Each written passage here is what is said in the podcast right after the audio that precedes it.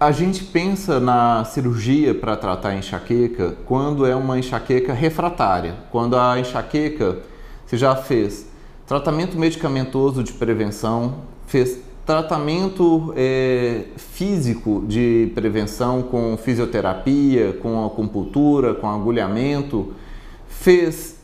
atividades físicas, fez restrição de dieta, fez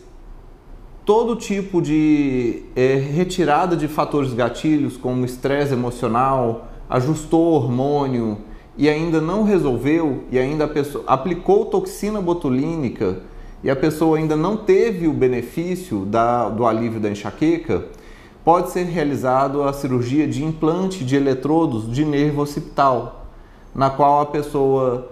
tem um estímulo e o estímulo desse nervo occipital alivia e previne as enxaquecas.